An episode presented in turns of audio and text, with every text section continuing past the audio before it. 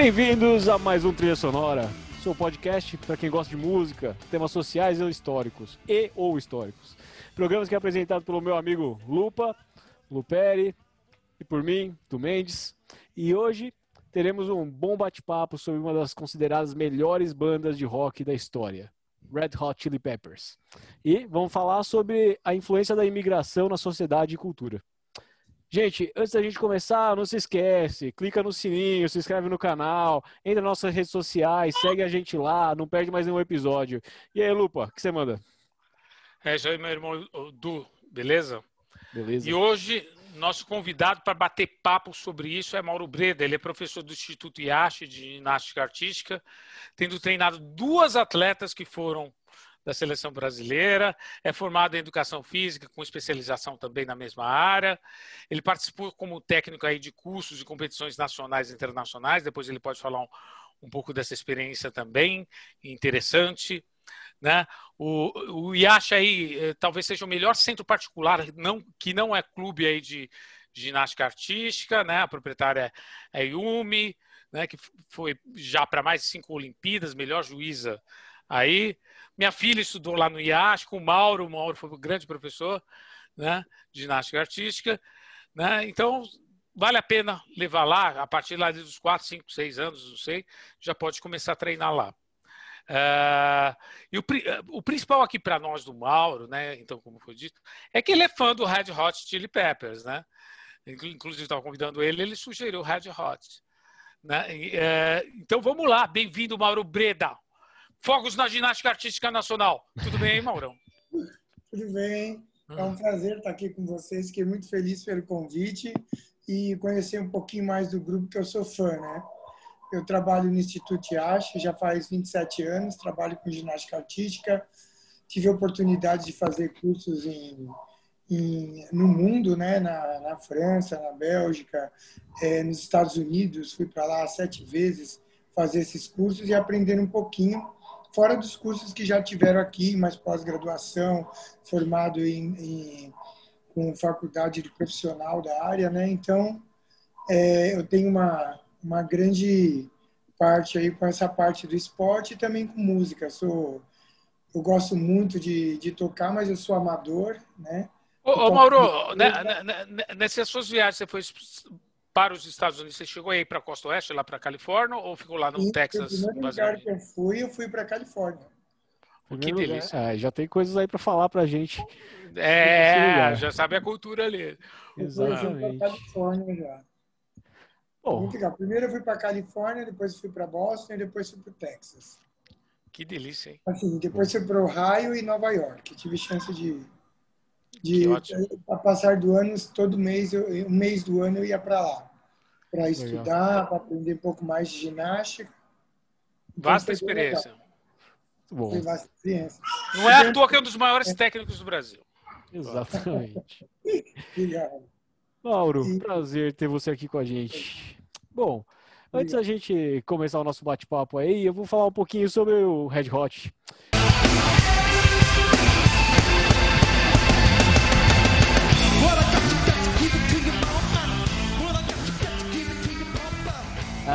Então, o Red Hot, banda formada em Los Angeles, né, Califórnia, como a gente estava falando. Eles foram formados em 1983.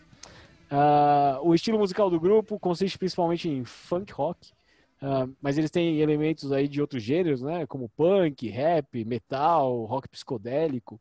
A banda é constituída pelos membros fundadores Anthony Kids no vocal, o Flea baixista maravilhoso, um dos melhores baixistas do mundo, na minha opinião, uh, juntamente com o baterista de longa data, Chad Smith. Uh, e, no, e, na guitarra, o guitarrista vai e volta, John Frusciante. Então, uh, seu quinto álbum de, de estúdio né, do, do Red Hot uh, foi uh, Blood Sugar Sex Magic, né, em 1991. E ele foi o primeiro grande sucesso do grupo, né, veio com quinto, mas veio né, é, vendendo 15 milhões de cópias, em todo o mundo. É isso aí. E foi nesse ápice daí, né, nesse quinto álbum como maior vendagem, que o nosso querido John Frusciante sai do grupo em 7 de maio de 1992, deixando o pessoal na mão ali. Uh, ele, ele saiu porque ele estava lidando mal ali com, a, com o negócio do sucesso também, aumentou o problema com drogas, aí a coisa foi mal. E ele saiu assim dias antes da banda se apresentar no Lula Palusa. Complicadaço lá. É, o Fruciante aí, depois a gente vai ver alguma coisa. Então, o, uh, o, o, guitarrista David, eh, David Navarro né, entra na banda, né, substituindo o, o Fruciante, né, em 5 de novembro de 1993, para gravar o One Hot Minute. Né, disco que traz o clima mais melancólico, que refletia o momento da banda, né? Melancolia, tristeza. O disco uh, não teve o mesmo sucesso uh, do seu antecessor, mas mesmo assim teve uma grande vendagem. Né? É, Red Hot Chili Peppers não tem como não ter uma grande vendagem. Mas, bom, o Navarro sai da banda depois da turnê do One Hot Minutes. One Hot Minutes? É, do One Hot Minutes. E, e a banda chega a ficar a um fio de acabar. Né? Foi nesse momento lá que o Flea teve a grande ideia e chegou à conclusão que não tinha jeito, eles tinham que chamar John Fruciante de volta. Oh, John, e aí ele volta, né? E ele volta já melhor, porque ele tinha acabado de sair da reabilitação lá em 98, volta para ajudar a banda. E aí, cara, eles já voltam com tudo e eles gravam Californication, né? Com que foi mesmo, grande. Né? foi, foi um grande sucesso e produziu vários hits né, nesse álbum, como Scar Tissue, né, Other Side e, uh, uh, e Around the World. Né? É, além ter do o John, mesmo. Né? Além, de, além do próprio Californication, claro. É, é ter o John de volta, né, John Frusciante, é, também fez a banda soar diferente e familiar pra, uh, para seus fãs.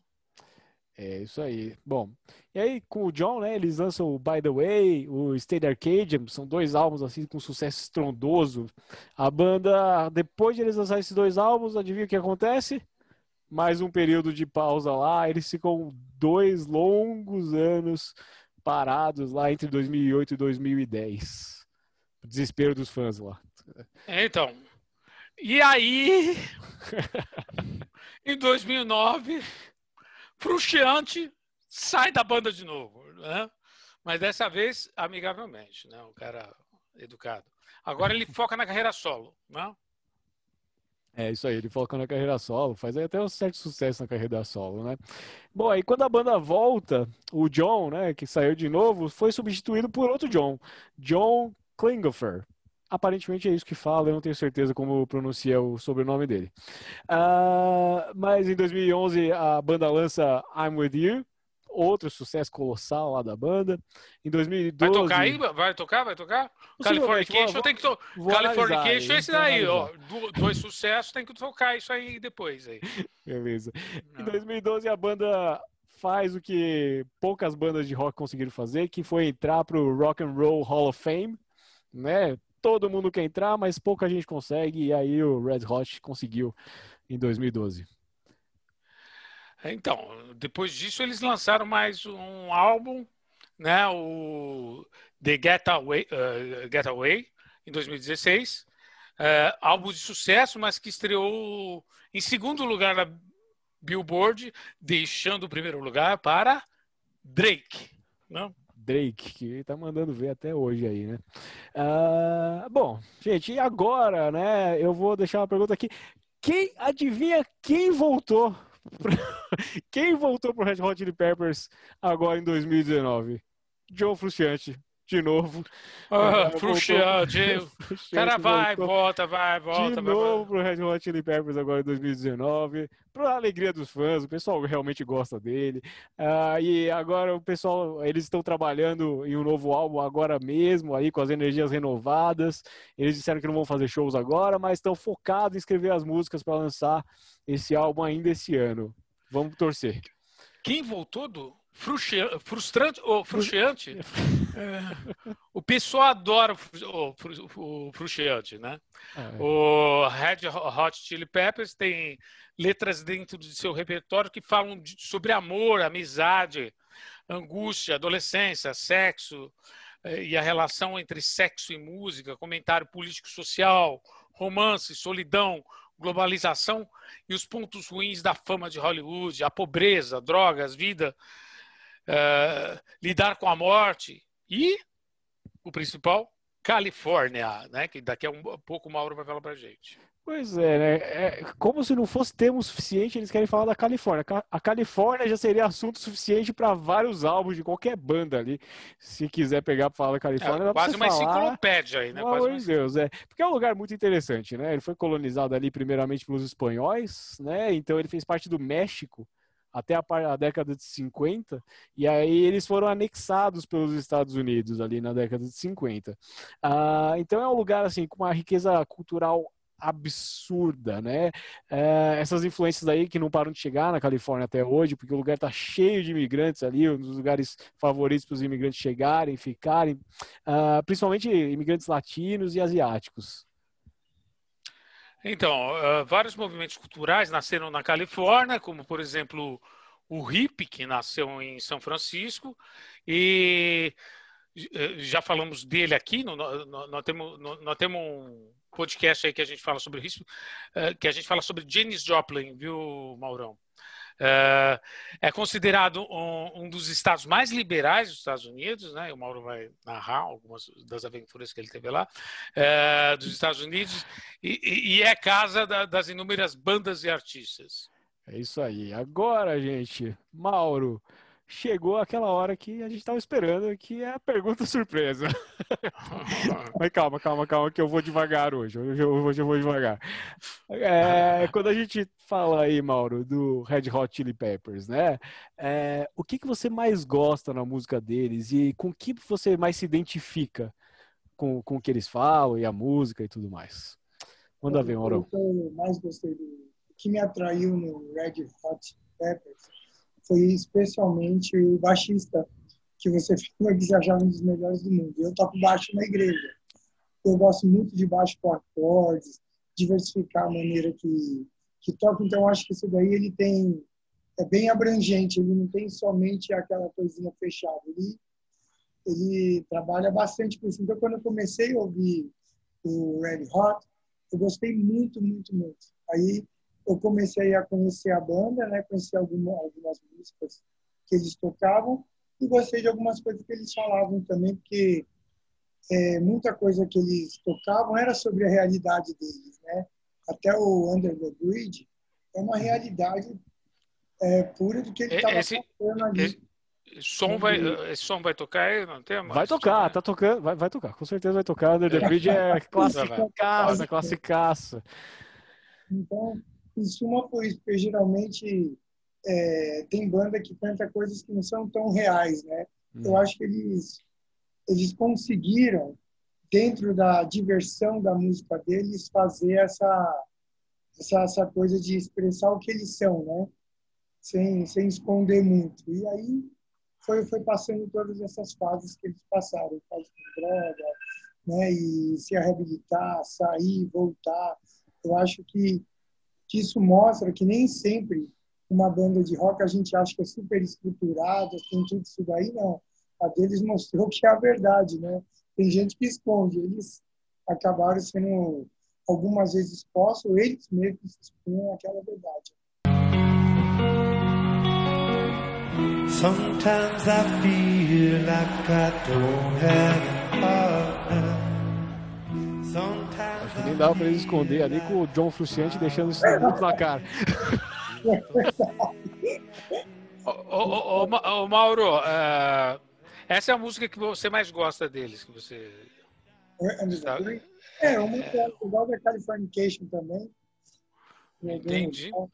Entendi. Eu acho difícil escolher uma, uma música favorita pro Red Hot, porque é, é mas, muita música. Mas, mas, quando você teve na Califórnia, não sei qual ano você teve lá, uh, você já, eh, já curtiu a banda ou foi depois, um momento depois?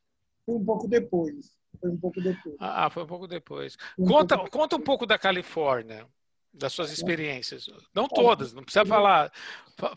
Só, só, as, que, só as que a gente pode passar no. Ah, no... é, só, só. No horário comercial, por favor. Só para maiores de 25 anos. Só para maiores de 25 anos. Depois é. o Tony vai querer ver isso aqui, aí você, né? Então... É, complicado, complicado. É, mas, mas naquela época, quando eu fui para a Califórnia pela primeira vez, eu, eu, era, eu era fã também do Abraão Laborial, que é um baixista que tem um estilo próprio, né? E quando eu fui para a Califórnia, coincidentemente, ele sentou do meu lado. Foi na primeira vez que eu fui. Meu inglês era muito fraco, era difícil de eu entender, fiquei até chateado com isso. Mas ah, eu, tudo bem. Trocamos conversas para lá. Mas é, eu, eu, gostei muito da Califórnia, né? Porque quando você chega como turista, vai procurando os melhores pontos, as melhores coisas, né? E, e lá tem fronteira com o México, então você vê bastante estrangeiro mesmo, né? Tem bastante gente que que, é, que queria passar pelo. Não falava inglês, você podia falar espanhol lá no. ah, não. Aí é... Ah, espanhol, fala uh, bra brasiliano. Não, não é. Bra Brasil. Você falar inglês, né? Claro. primeira vez. Claro, claro. Vai gastar o inglês ali. Mas, mas enfim, é, eu achei muito bonita a Califórnia. É, eu tive a oportunidade de alugar um carro, tentar ir para a praia, tentar ver a, aquele museu dos artistas, tentar conhecer como era muito ligado à música. Então, a primeira coisa que eu que eu, que eu fiz é tentar achar alguma coisa do tipo, né? Achar a, a música gospel, o, o, as bandas Fox que eu gostava, etc. Então, isso daí foi, foi bem interessante. É, conheci um pouquinho da Nevada lá, né? você vê um deserto, aí o ginásio... Las Vegas? Você foi em Las Vegas? Lá, não, Las Vegas foi o único lugar que eu não fui que eu quero ir, acredita? É. Las Vegas eu tenho Jogatina. É, dá para voltar agora, dá para voltar para lá. Só né? tem jogo. Mas, mas, lá tem show. E outras coisas. Meu, o aluno meu, Marco de Santos, ele fazia é, o skate, que é patins, no Ralph, ele se apresentava e trabalhava lá. Bem legal. Ele começou comigo lá na Yashi também. Ah, é? Que legal. Foi bem legal. Foi bem Você encontrou com ele? Eu encontrei, eu treinei ele lá, lá no Terrático, ah. mas não em Las Vegas. Foi ah, lá no Terrático, perto, perto do centro da, da, da Califórnia ali. Né? Então foi bem, foi bem interessante a experiência que eu tive lá, de conhecer as pessoas, de, de conhecer o local. Foi, era muito engraçado. Né? Era quente, em cima era, era super frio, né? É, perto da onde no deserto você via a neve e ao mesmo tempo aquele calor, aquele mesmo tempo redemoinho e por outro lado aquelas praias bonitas, né? Inclusive quando eu fui a primeira vez lá para a praia eu cometi o erro que qualquer estrangeiro. No vai para a praia aqui, desce, corre e vai para a água, né? Quando eu entrei, Lá não. a água, aquela água gelada, né? Aquela eu falo assim, meu Deus, agora entendi porque está todo mundo fora da água. Era muito gelado. Entendeu? Então, é, essa experiência é muito legal. Então, essa diversidade cultural aí, é, né, fruto também da, é, da imigração, né, a questão, é, essa questão da música, né, muita música, muita praia. Você consegue fazer um paralelo com o Rio de Janeiro? Com o Rio de Janeiro? Desculpa aí. Eu peguei leve, eu estava pegando leve até agora. Não, não, porque uh, fa, fa, fa, uh, tem, tem, fala, o pessoal lá da, da costa leste, né, que é Nova York, lá, lá em cima, pessoal, pessoal tem, tem uma cisma com o pessoal da, da costa oeste, que é a Califórnia lá, né? Que diz que são mais uh, folgados, né? Tem, tem, essa rivalidade aqui, né? São Paulo, boba, né? Rio de Janeiro. Rio, São Paulo, Rio de Janeiro, Rio de Janeiro. É, então, fa fazem mais ou menos essa comparação. Por isso que eu falei uh, Califórnia com Rio de Janeiro. Né? Mas não precisa se estender, não. Mas deu para entender o ideia. Não, estou falando. Conhecendo o local Rio, você vai para um lugar conhecido, é, você já sabe tudo que passa por lá, todas as notícias, você tem uma visão daquilo. Agora você vai para a Califórnia, ver os melhores lugares, ver o estrangeiro. É muito diferente de estar tá morando lá e ver muita realidade. Né? Então, esse, parali, esse paralelo eu não conseguiria fazer, não. Não, tá bom. não, tá, não, não, mas, mas, mas, talvez, talvez exista realmente um paralelo, Lupa, entre o Rio de Janeiro e a Califórnia ali Não sei. É por isso, isso que eu tô querendo saber. Fala para mim. Não sei, talvez aqui. Eu estou pensando agora sobre isso também. Mas o Rio de Janeiro. A praia. Existe a praia, existe a praia que é, que é a música, né? Tem... Mas a música, eu pensei nisso. Pensei, o Rio de Janeiro, afinal de Diferente, contas, música. ele é uma capital cultural do, do, do, Brasil também. Então a gente tem ali, por exemplo, o samba no Rio de Janeiro, que é fortíssimo, né? E, e, não, e não só o, samba, né? A gente tem ali o Rio de Janeiro como, como um lugar de que as pessoas se encontram, tanto, tanto pessoas que, que, que moram aqui, quanto turistas e tudo mais, gente que vem. É, então, eu creio que exista algum paralelo, sim, inclusive com a questão da, da imigração, da diversidade cultural e tudo mais. É. Creio que, que exista sim. Agora, Agora, para traçar essa, isso aí é difícil. Então vamos deixar para outro podcast. De surpresa, né? de surpresa. Porque você já falou no samba, eu já senti vontade de falar de Noel Rosa no começo do século, lá no Rio de Janeiro, na, na Vila Isabel, poeta da vila. É, então deixa para lá. Sim, sim. Vamos em frente. Não vamos desviar. É. é mas uma, uma, coisa que eu notei assim que é a música lá no, na Califórnia é muito cultural, né? Todo mundo, todas as crianças, todo mundo tem essa oportunidade de de começar a conhecer a música logo cedo. E, e... Aqui no Brasil é bem mais difícil, né? É, eu, o acesso. Eu comecei a estudar música, tinha 27 anos. Então, não se preocupa, a... não. Eu quase 50. nunca é tarde, nunca é tarde. Nunca é tarde. Então, mas. Uh, não, sempre gostei de música, né? Mas estudar mesmo. Então, uh, é, que, é, lá na Califórnia, por exemplo, quando você frequentou lá a Califórnia, você foi nos lugares, você foi atrás de música gospel, mas você foi atrás de outras bandas que você falou, né? Mas você notou lá é, a diversidade em termos de, cultural, em termos de música, que você tem anotado, pelo menos, é claro que você foi atrás do que você gostava, né? Mas uh, às vezes você passo, pa, passando pelos ambientes, você notou que a, havia alguma diversidade ou não, né? Não sei. Sim, é. O que, o que eu mais percebi lá é que a, ah, culturalmente na Califórnia o pessoal parece que busca mais o rock mesmo. Eles gostam dessa parte da música rock. do rock. Quando eu fui para o Texas, o pessoal gosta mais daquela música country, né? É. Então, é bem diferente, né? Ah, a Janis Joplin, a Janis Joplin, uh, ela saiu do, do estado Texas. dela e foi para lá e ela quis, ser ela quis ser enterrada lá. Ela saiu do Texas, inclusive.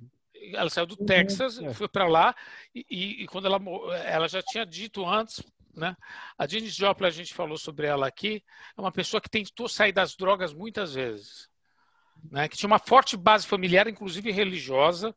Os pais dela, até o ensino médio, ela tirava todas as notas boas, mas ela não se conformava naquele ambiente que ela vivia. Ela não se sentia à vontade. Aí, quando ela foi para a universidade, aí começou a desandar o negócio. Mas ela, tem, ela, ela buscou reabilitação várias vezes, apesar da. Morreu com 27 anos, várias vezes. E lá da Califórnia também. Ela, ela gostava de lá, ela quis ser enterrada lá. Antes de morrer, falou isso. Então. Já jovem, jovenzita. Eu acho que não tem jeito. Eu acho que que a música é uma coisa que, independente para onde você for, eu digo você como um povo, né? É, você vai levar ela com você. Porque você não precisa de nada para para fazer a música, né? Você precisa, por exemplo, da sua memória. Então a gente tem aqui, por exemplo, a gente trazendo para o Brasil, a gente pode levar para os Estados Unidos, dando a mesma. A gente tem, por exemplo, os negros que vieram para cá, né? E aqui eles desenvolveram um tipo de música, porque aqui era permitido batuque, então, a, a, o, o batuque era permitido, então eles desenvolveram um tipo de música, foi o, um, entre eles, né, o samba, teve tem alguma, algumas outras derivações. Nos Estados Unidos não era permitido o batuque, então eles eles têm o soul e, e o né o, o, blues, né? O blues, o, o blues que, que de, e, e, do mas a gente pensa gente... como como mais é, mais simples, né? Aquelas músicas que gospel que, que tem nos Estados Unidos, que são famosíssimas, que são, ah. inclusive, parte delas são jazz e, soul e tudo mais, e eles, e eles fazem isso batendo palma, justamente porque eles não eram permitidos ter batuque lá. Então, assim, eu acho que a música é uma coisa que, que é diretamente influenciada na imigração, justamente porque não importa de onde você vem, você vai sempre levar a, a música como cultura é, para onde você for. Então, Sim. talvez a gente veja isso, por exemplo, o Red Hot Chili Peppers, né? A gente tem ali como uma grande base deles o, o, o baixista, o, o Flea. E o Flea não é americano. O Flea, ele é um cara australiano, né? Então, talvez, é, justamente por isso dele já ser um imigrante, né? Porque ele mora nos Estados Unidos. Então, por, por causa dele ser um imigrante, ele tenha tantas influências aí, como acho que o Mauro pode falar, inclusive, melhor que eu. Eu gosto muito do Flea, mas eu, eu não sou tão fascinado assim pelo baixo. Mas eu, eu acho que talvez o Flea tenha tantas influências assim por ele ser um imigrante e ter passado na pele aí o que, que é imigrar de um país para outro e ter aberto a outras culturas e tudo mais. O que, que você acha, Mauro? É, eu acho que uma pessoa, quando passa a influência de outras culturas, a pessoa começa a abrir mais o seu leque, é, começa a se identificar mais com o seu próprio estilo. Às vezes a pessoa fica fechada e não encontra o estilo dela. Quando a pessoa abre e começa a passar diversas experiências, e até as experiências da vida, porque música, para mim, eu acredito que seja é, expressar os nossos sentimentos, expressar as nossas alegrias, né? E também é, é entretenimento, é diversão. Então, acredito que tudo isso, juntando com a experiência de vida dele, que fez ele tornar aquele baixista que ele é. Talvez é se libertar, né? A pessoa às vezes fica presa, a pessoa foi lá e se libertou acabou é, tendo coragem, né? Porque também precisa ter coragem para você expor um trabalho. Né? Diversas vezes você vai expor um trabalho, teve o CD do Rock, do foi foi fracasso mesmo. É. Mas depois eles deram a volta por cima e levantaram. Talvez qualquer outro ia se fechar. Então, e eu acredito que toda essa experiência influencia. É, Mauro, é, tem, tem só mais uma pergunta que linkada com essa. Talvez é, você sente essa, essas diversas uh, influências culturais também no seu trabalho? Assim, você como professor de, de ginástica, você sente que existe a, a é, influência de diferentes culturas? Eu acredito que existe diferença de, das culturas e também o que você agrega que é de melhor e para a sua realidade. Né? Tem hum. coisa que eu gostei que não posso passar para a minha realidade, que não dá, mas tem coisa que dá. Então, é, se você vai para a Europa, você, você entende de uma maneira. Você vai para os Estados Unidos e lá nos Estados Unidos a ginástica é muito forte, porque ela é influenciada por muita gente de fora. Porque o americano não tem dó de pegar essas pessoas que são de outros países e investir nelas no próprio país. Então, o país acaba se fortalecendo, tendo um pouquinho de cada coisa. E eu acredito assim, a ginástica é como uma música também. Se, além de ter uma apresentação musical onde você tem que se expressar numa série, quando você faz os elementos, o elemento precisa ter ritmo, velocidade, ser eu já relacionei várias vezes a própria cultura com a própria música, você fazendo uma acrobacia, acredita? Influencia totalmente. Incrível. Por isso que o Mauro é o grande técnico que é. Então, você está falando muito da diversidade, né? A questão da diversidade, né? Provavelmente, não sei se quando você foi para esses países, você notou que alguns países eram mais fechados, mais centrados, né? Por causa da, da, própria cultura, né? Que às vezes é uma cultura mais fechada, né? Falam que é grande, grande culturalmente, não tem essa questão do país. Fala assim no Brasil que o Brasil muitas vezes não, ah, não tem cultura. Na realidade, tem uma grande diversificação aqui. A gente não tem investimento, a gente não tem né, essa questão do investimento. Né? E, eu acho, quer dizer, não vou achar não, que eu vou perguntar para o Mauro. É, o que, que, você acha sobre isso, da questão da diversidade? a questão da diversidade nesse meio, porque uh, eu tive um aluno uma vez uh, na pós-graduação lá no Mackenzie, nas finanças, quando eu dava aula lá, ele veio de Colômbia, lá ele estava na pós-graduação, especialização em mercados financeiros, eu dava aula na pós-graduação, ele veio e falou assim, eu estava em Colômbia, lá é, é, é, parece que não sei se é, só tinha uma colônia holandesa, então só tinha um pensamento. Era um pensamento só. Então era tudo fechado. Então era, a cultura era restrita àquele pensamento holandês. Então você não tinha essa diversidade que às vezes a imigração provoca, né? A diversidade de imigração. Né? E isso enriquece, né? Na verdade, como você colocou, você vai para um país para outro, você junta essas diversas culturas e você forma uma opinião, né? Na música, na ginástica ou em outros âmbitos. Não sei o que você pensa a respeito disso, é isso, né? Que você está querendo dizer aí né, dessas suas viagens, dessas suas, suas experiências. É, então, eu, eu acredito que o Brasil, ele também, pelo menos todas as vezes que eu tive a oportunidade de sair do país, o Brasil também é valorizado musicalmente. Eu, eu percebi muito isso. O que eu digo de diferença de cultura é que aqui no Brasil, para você pegar uma criança para estudar música, a criança tem que gostar, a, pessoa, a criança não tem aquela educação, ah, estuda um pouco de música, começa a conhecer para começar a desenvolver. Ou seja, podia ter grandes talentos que não desenvolveram porque não tiveram oportunidade. É nesse sentido que eu quero dizer. Mas o Verdade. Brasil é influenciado muito pelo estrangeiro também, bastante. Tipo, Traje a Rigor é totalmente influenciado pelas bandas de rock de fora. Se você perceber, é, nitidamente isso acontece. Mas é, é, pensando nesse aspecto, o Brasil ele tem uma riqueza musical muito grande, estilo próprio, em, em várias e não só num pedacinho, tem MPB, tem, tem bossa, então bossa tem bastante coisa. Você vai para lá, você vai para fora, o pessoal, nossa, a primeira coisa que pergunta você toca bossa nova e tal, porque é, a primeira vez que eu fui foi bem interessante. Não sabia falar inglês direito e teve uma competição de talentos competição de talentos dentro da ginástica artística. Eles fazem muito isso. Então, além de você ter aquela coisa da ginástica, você ia para dentro do salão onde tinha todos os instrumentos musicais, cada um pegava um, as pessoas se juntavam e tentava fazer uma música ou alguma coisa. E eu tive a oportunidade, porque eu tocava um pouquinho de teclado, um pouquinho de contrabaixo, arranhava uma guitarrinha, então eu consegui participar de uns três ou quatro grupos e participei quando começaram a, a primeira coisa que eles perguntavam, toca samba e bossa. Samba e bossa. todo mundo sabia. Todo mundo já sabia. Então, isso daí eu achei bem legal. Acho que o nosso país também influencia a música no exterior.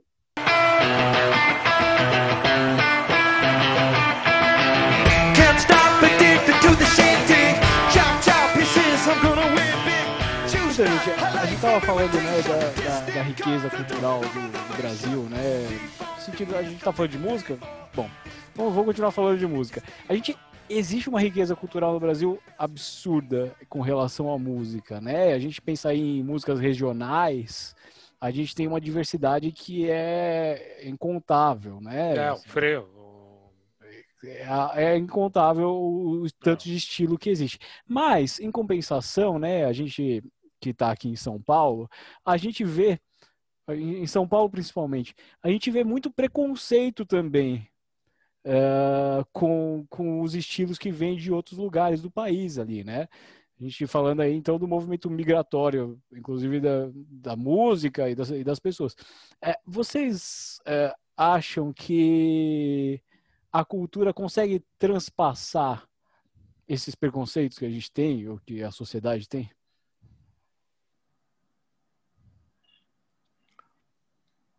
Mauro, é com você, você é o convidado. Ah!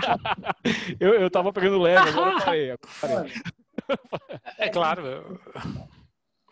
Eu acho que o, o preconceito, ele, ele já é criado é, dentro da, da situação em que você nasceu, onde você vive, no bairro que você vive, onde você mora. Então, é, eu acho que o preconceito vai ser ele pode ir se extinguindo aos poucos, mas é uma coisa que vai ter que ser acompanhada por muitos anos. Porque você vai, você vai na periferia, você vai lá tocar um funk, para aquilo ali é tudo normal, não tem problema nenhum. Você vai num, em um outro lugar que não seja da periferia, um lugar que seja mais avantajado, não estou falando se é melhor ou pior, mas estou falando em questão de cultura, eles não são acostumados a ouvir aquelas coisas, eles não vivem aquilo, então para eles eles já já falam assim, ah não, isso daqui não serve para mim. Aí já não é só uma questão, questão de gosto, aí que passa a ser um preconceito. Ah, isso daí não, isso daí não serve, isso aqui, entendeu? Porque é. eles não viram o que o outro viveu. Então é muito diferente dizer, ah, o, o Brasil vai sair do preconceito entre músicas ou qualquer outra coisa. Eu acho que é muito difícil, muito difícil. A luta está aí, mas é muito difícil, isso na minha opinião. E você, o que, que você acha, Maurício? Então, uh, boa, boa, Maurão. Então, eu penso o seguinte: você tem até preconceito, inclusive, dentro das, das próprios estilos. Então, você pega a, a, música sertaneja de raiz e a música sertaneja de agora. Quem é de raiz tem preconceito do, do, do, do desse. Porque o sertanejo da cidade, né? Sertanejo universitário não é mais sertanejo da raiz. Porque antes você narrava uma realidade lá que o país era rural, você narrava pessoal narrava. Aí veio para a cidade o, o, sertanejo, né? Que, universitário e tal.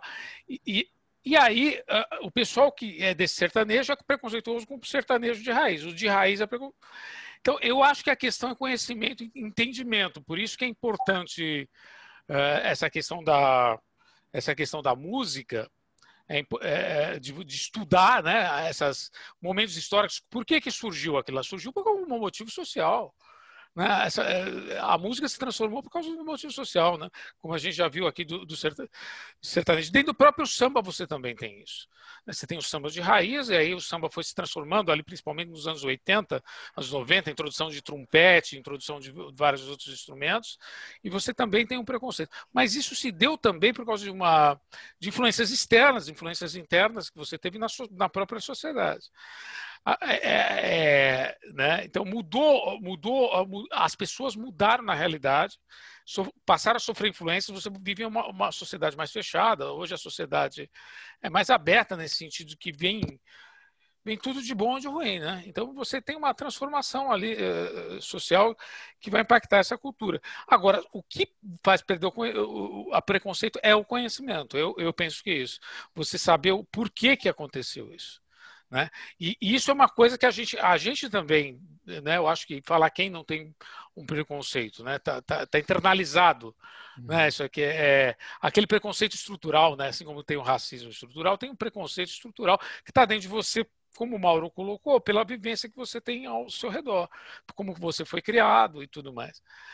É, aqui é um grande aprendizado para a gente, Mauro, porque a gente está passando, a gente já passou pelo funk desde James Brown e fomos para que, é, que também tem um preconceito de um com o outro até o funk carioca.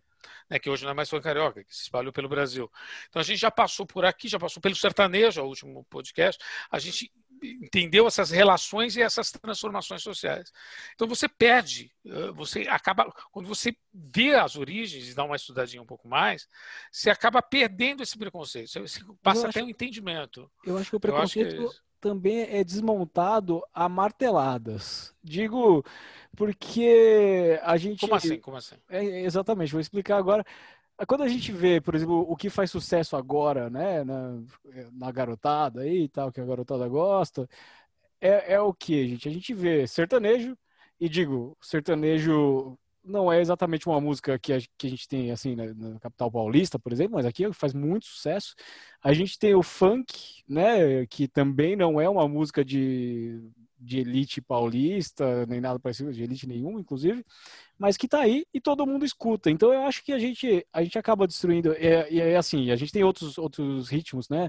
Que são também do, do, do norte, do nordeste, né? A gente tem ali o Tecnobrega, provavelmente vocês já ouviram alguma coisa de Tecnobrega ali, é, Marília Mendonça, se não me engano o nome dela, é, que faz um sucesso estrondoso ali com a garotada.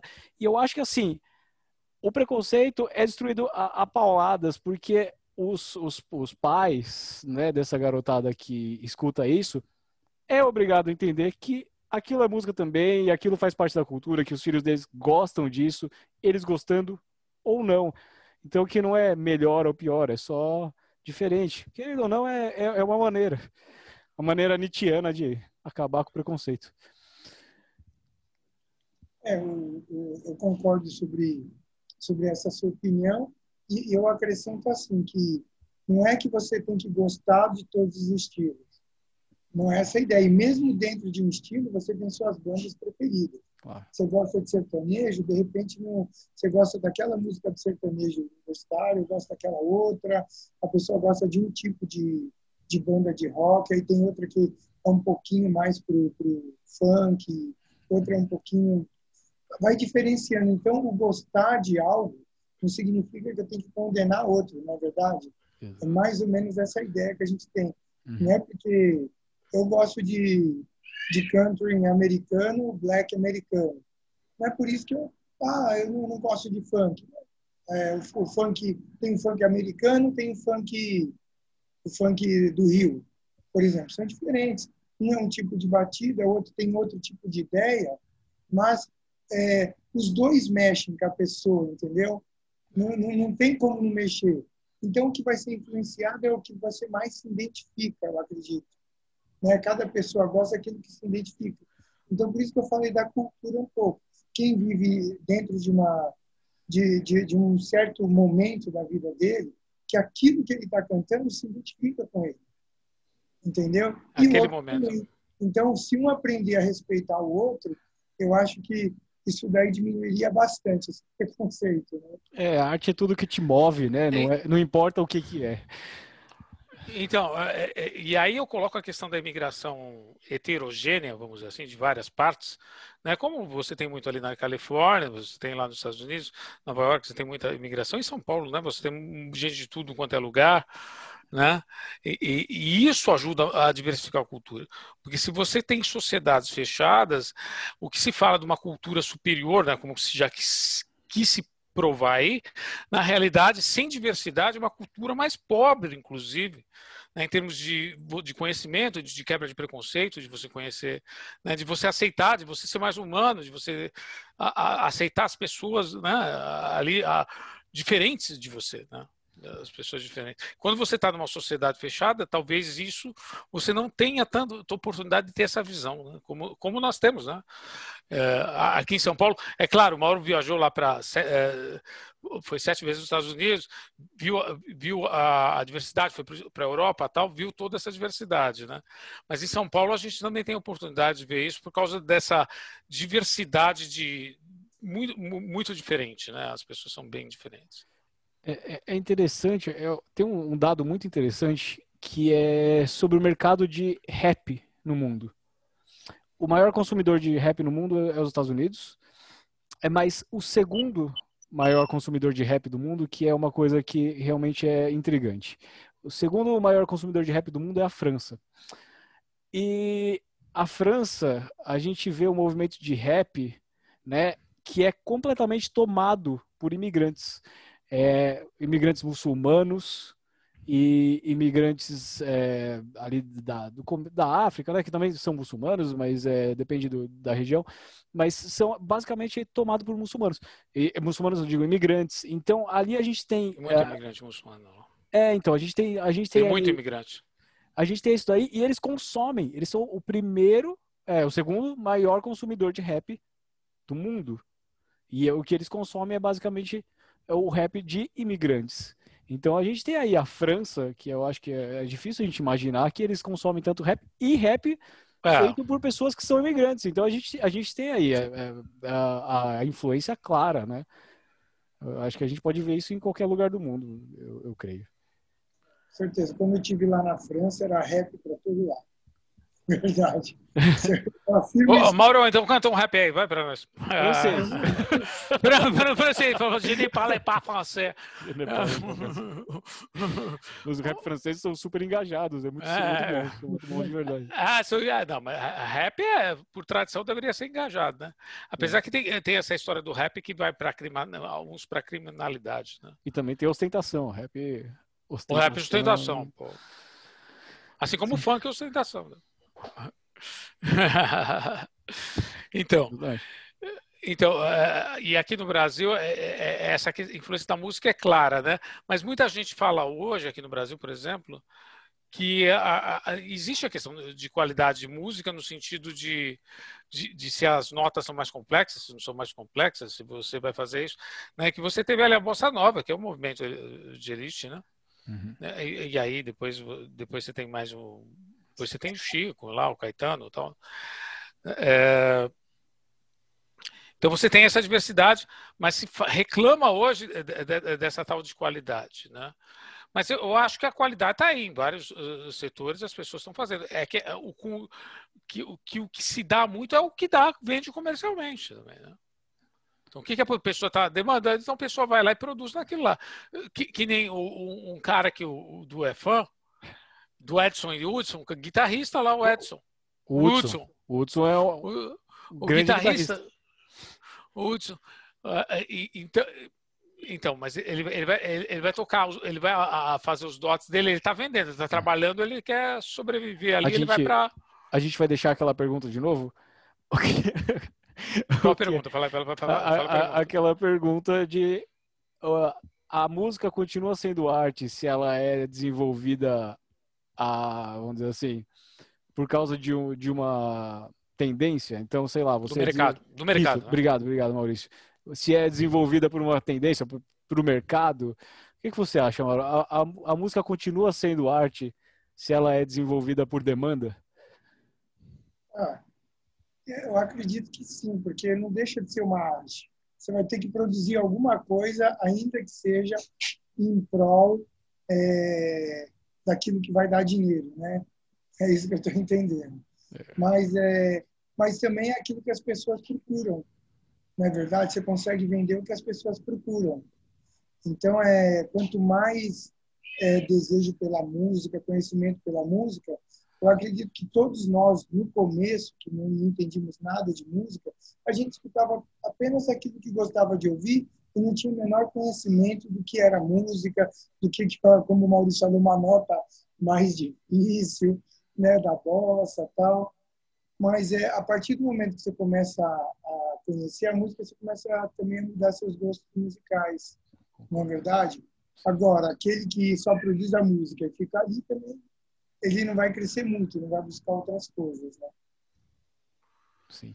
Então, essa ideia de, de vendagem, é, ela é uma ideia do século, começando no século XX, aqui, aqui no Brasil, fundamentalmente, eu acho que no mundo também, né, essa questão de satisfazer a demanda, e eu, e eu tô, sou, tô, agora sou estudioso de Noel Rosa, né? Então, começo do século, é verdade, comprei vários livros aí, o Du sabe, Sim. já li uns dois, uh, tem mais uns dois, três, tem mais um chegando, né, do primo dele, que chama Jaci. É, e, e, lá no começo, ali, o, o, o cara tem premonições, o Noel Rosa, é absurdo. Ele morre com 26 anos, tá? Assim, é, morreu mais, mais, novo, mais novo que esse pessoal que morre aos 27, aí, costuma uhum. morrer aos 27, na música. E, e, ele, e ele faz as músicas, ele faz as músicas uh, dele lá mas só que não está desenvolvido esse mercado profissional, mas ele tem visão premonitória, porque com 14, 15 anos ele está discutindo com um tal de bacharel lá. E ele fala assim, e a música nordestina que prevalece ali no Rio de Janeiro naquela época. Mas o Noel Rosa fala assim, com 15 anos de idade, ele fala assim, mas, mas isso não tem a ver com a gente. O que vai vir aqui, o que vai prevalecer daqui a 10 anos, vai ser o samba. O samba nasceu lá na Bahia, ele está se desenvolvendo ali naquele período. Ele, tem, ele é fundamental, o poeta da vila tem, é fundamental para isso. Então ele fala assim, e, e o cara estava certo. Ele vai ser o, ele, o cara morreu com 26 anos, ele fez 300 músicas, mais de 300 músicas, o Maurão. Com, 20, com 26 anos de idade, quando você começou a aprender música, ele já, ele já tinha desenvolvido 300. e morreu antes. Né? Então você, você pensa. E o cara é um gênio. Você pega a história, as músicas dele, você fala assim, pô. E ele retrata justamente a época. E ele pega isso. Mas e na hora da venda? Então ele vai lá. Ele é da boemia, ele, ele gosta dos pobres. Ele, é uma pessoa, ele, ele estudou no Colégio São Bento, um colégio de classe média no Rio de Janeiro. A família dele, ele não tem muito dinheiro lá, não, mas é de classe média, vive em Vila Isabel. E o, cara, e o cara saía nos botecos né, na noite, ele gostava de um mangue, uma zona que. Então ele gostava de um morro, na mangueira, ficava com cartola, inclusive. Então ele vai lá e fazia a música, ele fazia a música na hora, escrevia na hora lá a música. O cara é um gênio, gênio, gênio, gênio. E aí vinha o tal do Francisco Alves, aquela voz de ouro, né, do Francisco Alves. E aí pegava e comprava, e ele ficava com cartola, tem uma, uma vez que ele estava numa praça, e o cara falou assim, eu ofereço 15 mil reais, mas é para vocês fazerem a música agora para mim. E o cara fazia um sucesso com a música deles, Francisco Alves. Explorava os coitados, não tinha dinheiro para comprar uma, uma pinga. Né? Então, e, então, os caras tinham esse, eh, esse começo, aquela começo de exploração. Depois que vai ser desenvolvido isso, essa questão do, da comercialização, da demanda, vai ser, vai ser sendo desenvolvido com o tempo, né? É. A gente tem um podcast aí, Maurão. Assiste o, o podcast, o podcast do nosso amigo Carlos. Noel Rosa, incrível. Noel Rosa, Carlos Alberto, com Carlos Alberto com Cabé, professor. Então, mas. É, é, um amigo meu. Mas a questão da, da, da, música por demanda. É, então, eu estou falando eh, isso. Demanda, a, a questão da, da, música por demanda. É capitalismo. Não é um problema. Não, a questão não é um problema. Assim, eu, o, que eu, o que eu digo é. Porque a, a música pode ter um, um certo. Um certo uma certa forma para ser feita, né? Quando a gente pensa em música pop, principalmente, a gente tem uma certa forma para que, que, a música é feita, né? Tanto que assim tem várias bandas, eu não vou citar o nome aqui para não, mas bandas aí grandes que, que têm compositores contratados para fazer música para eles, o que eu o que eu acho, sinceramente, que foge do, do, do processo artístico de, de criação, né? Mas não teve aquela banda lá, o aquela, aquela banda de meninos, tinha o Backstreet Boys, esses produziam e cantavam mesmo, mas uma antes, New Old. Esqueci New o nome lá. Block. É, esse New Kids ou The Block ficou provado que eles não cantavam. É arte. Eles só dançavam e faziam a, a imitação. Quem cantava os caras que estavam por trás deles. Aí descobriram, acabou, né? Acabou. Mas, não, aí tudo. Aí é sacanagem, é estelionato, né? Mas... É, mas Acho que a gente fugiu é, do. É, mas, é, mas isso não, não, não tá fugimos, falando... não. Estamos falando dos aspectos culturais, a questão mercantil. Tá falando até aconteceu no, no Red Hot também. Gente que deixou de ir para outra banda, para o Zap, para ir para o Red, porque ele não tinha liberdade musical, ele tinha que fazer apenas aquilo que eles queriam. Ah. Isso daí é real. Isso daí eu concordo com você. A pessoa está limitando a produção artística dela. Isso eu concordo totalmente nesse sentido que você falou, aí acaba não sendo arte. Né? É. Aí, é, aí é total de acordo. Eu não tinha entendido desse jeito quando você perguntou a primeira vez. É, é, talvez porque eu não tinha perguntado do mesmo jeito mesmo. talvez sejam duas perguntas diferentes. Mauro, Mauro, você é bom de papo pra caramba. A gente também aqui, a, a, a, o, o, Eduardo aqui é professor também de violão. É, mas ele é meu professor de inglês. Eu nem lembro quando. Eu já perdi as contas de quanto tempo ele me dá aula de inglês. É muito tempo. Muito tempo. Muito tempo. E aí, a, a, então a gente conversa, em inglês a gente conversa sobre tudo, sobre política. Então por isso que. Né? Acho que aconteceu isso aqui. Por isso que aconteceu isso aqui. Então a gente se diverte pra caramba. Né? Exato. Né? Tá bem. Bom, então vamos voltar e fechar com o Red Hot? Isso, pra, pra, pra, ver, ver, suas considerações finais sobre o, o Red Hot, esses aspectos né, de imigração cultural. Fique à vontade para falar o que você quiser, Maurão. Ninguém vê o programa, pode falar o que você quiser. Ninguém, só tem uma, só tem uma 100, uma 100 pessoas. É, é, depois a gente fala sobre essa questão. Sim. quero agradecer vocês né, por esse bate-papo, conhecer um pouquinho mais, porque a gente sempre escuta da banda, escuta posições de pessoas diferentes, né? E eu achei muito interessante a forma que vocês colocaram, apresentaram o grupo, foi de uma forma bem simples e fácil de entender. Então, eu achei que foi nota 10. E vocês estão de parabéns. Gostei mesmo. Viu? Obrigado, Maurão. Então, agradecemos você a, presença, a sua presença, Maurão. Muito Mas, obrigado. Lembrando que ele está lá no Instituto IACH, professor dos melhores técnicos do Brasil, vai lá, leva seu, seu filho para fazer aula com ele. Tem aula para adultos ah. também. Pode tem aula para adultos também. Pode ir, o Mauro. Mauro? Eu só não fui porque tenho os dois joelhos estourados. Ah, eu quebrei o outro joelho, Mauro, depois eu te falo. É... Eu não vou para não quebrar nenhum. Eu vou aqui mesmo. Lá você fica em forma. Entendi. Você está convidado para fazer uma aula experimental lá e depois você me fala. Tá bem, Grátis. Pode falar para todo mundo aí que foi legal. Vou, vou, falar no programa aqui depois, então. Então, obrigado, Maurão, de coração. E vamos ver a outra oportunidade né, que você tiver aí. Você deve ser fã de mais bandas e a gente vai, vai, vai conversando aí. Isso aí, Mauro. Muito obrigado. Foi um prazer ter você aqui com a gente. Engrandeceu muito a nossa conversa aqui. Obrigado. Obrigado de novo e fica aí, fica aí. Fica Valeu, aí. gente. Valeu, Valeu pessoal gente. que estiver assistindo. Fica, fica, fica aí, não vai embora até no próximo episódio. Até mais, até mais, gente. Valeu, valeu.